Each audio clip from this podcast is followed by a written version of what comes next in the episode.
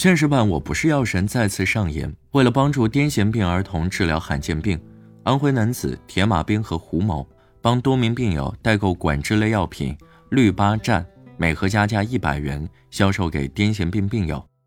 二零二一年的七月四号，公安民警查获胡某某走私的氯巴占为十万零五千毫克，经鉴定，从胡某某处查获的药品检测出氯巴占成分，根据折算，十万零五千毫克的氯巴占折算为海洛因十点五毫克。去年十月，中牟县检察院以非法从事氯巴占代购，从中谋取利益，应当以走私贩卖毒品罪追究铁马冰和胡某的刑事责任。之后呢？一封由一百三十二名病友家属签字、摁满红手印的联名诉求书交到了主审法官的手中。诉求书中写道：“我们都需要氯巴占，没有这个药，孩子的病症就会加重，有些体弱的就会死亡。我们不是需要毒品，我们的孩子只是生病了。”这件案子将择日宣判。检方认为胡某的行为构成走私贩卖毒品罪，并建议量刑一年至一年四个月。案件相关的证据显示，胡某八岁的女儿患有癫痫病。从二零二零年春天开始，田马兵和胡某通过网络从海外代购氯巴占。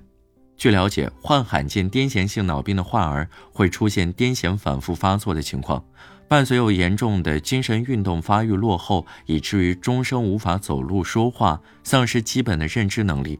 由于国内外对这一疾病的治疗手段有限，氯巴占便一直作为可有效控制病情发展的药品用于救治。二零二一年的五月，他在为女儿购买喜宝宁的过程中，联系到境外贩卖氯巴占的人，然后开始为病友群的病友代购喜宝宁和氯巴占。根据精神药品品类目录，氯巴占属于第二类精神药品，受到严格的管控，不允许私自买卖。李芳今年三十六岁，家住河南郑州，儿子患有罕见的癫痫疾病，患病概率相当于买彩票中一千万大奖。医生告诉他，得病的孩子智力、运动能力都不会获得良好的发育。试过多种药物都没有明显的效果后，在医生的介绍下，李芳开始购买一款名为氯巴占的药。李芳和病友们从正规渠道买不到，于是从一名代购手中购买药品。代购者从国外购买正规上市的氯巴占，再转卖给病友。代购者就是铁马冰河，很难说铁马冰河从中获取了多少利。氯巴站不是天价药，在国外一盒氯巴站的价格是二百五十元到三百元，根据进价的不同，铁马冰河以每盒三百五十元至四百五十元的价格进行转卖。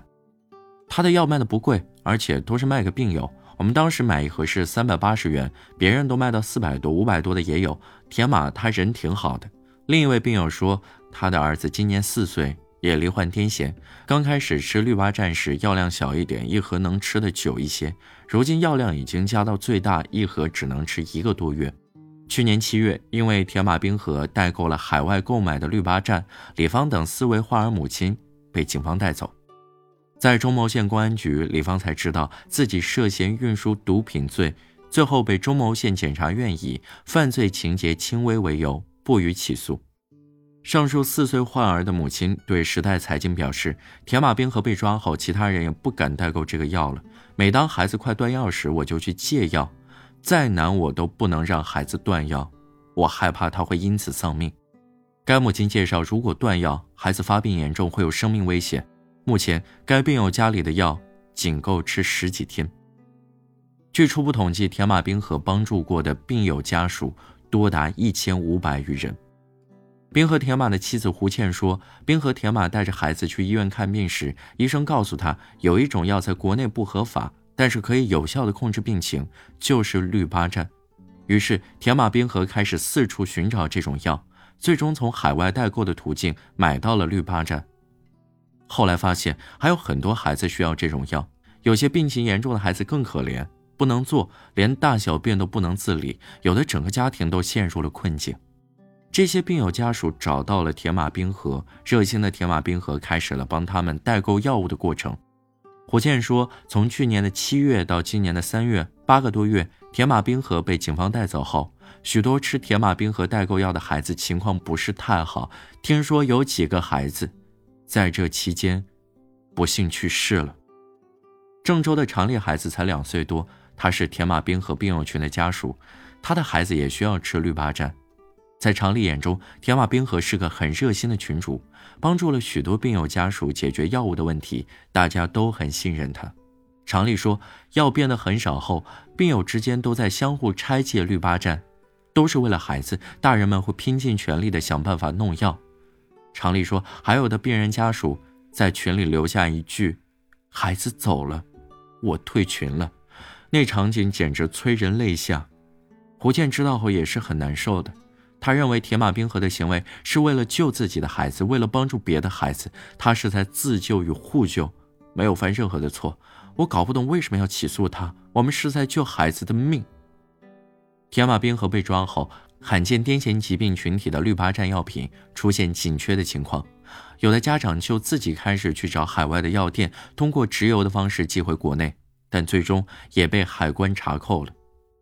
二零二一年十一月二十九号，一千零四十二个罕见病癫痫患儿家庭发出了一封求助信：如何让我们的孩子活下去？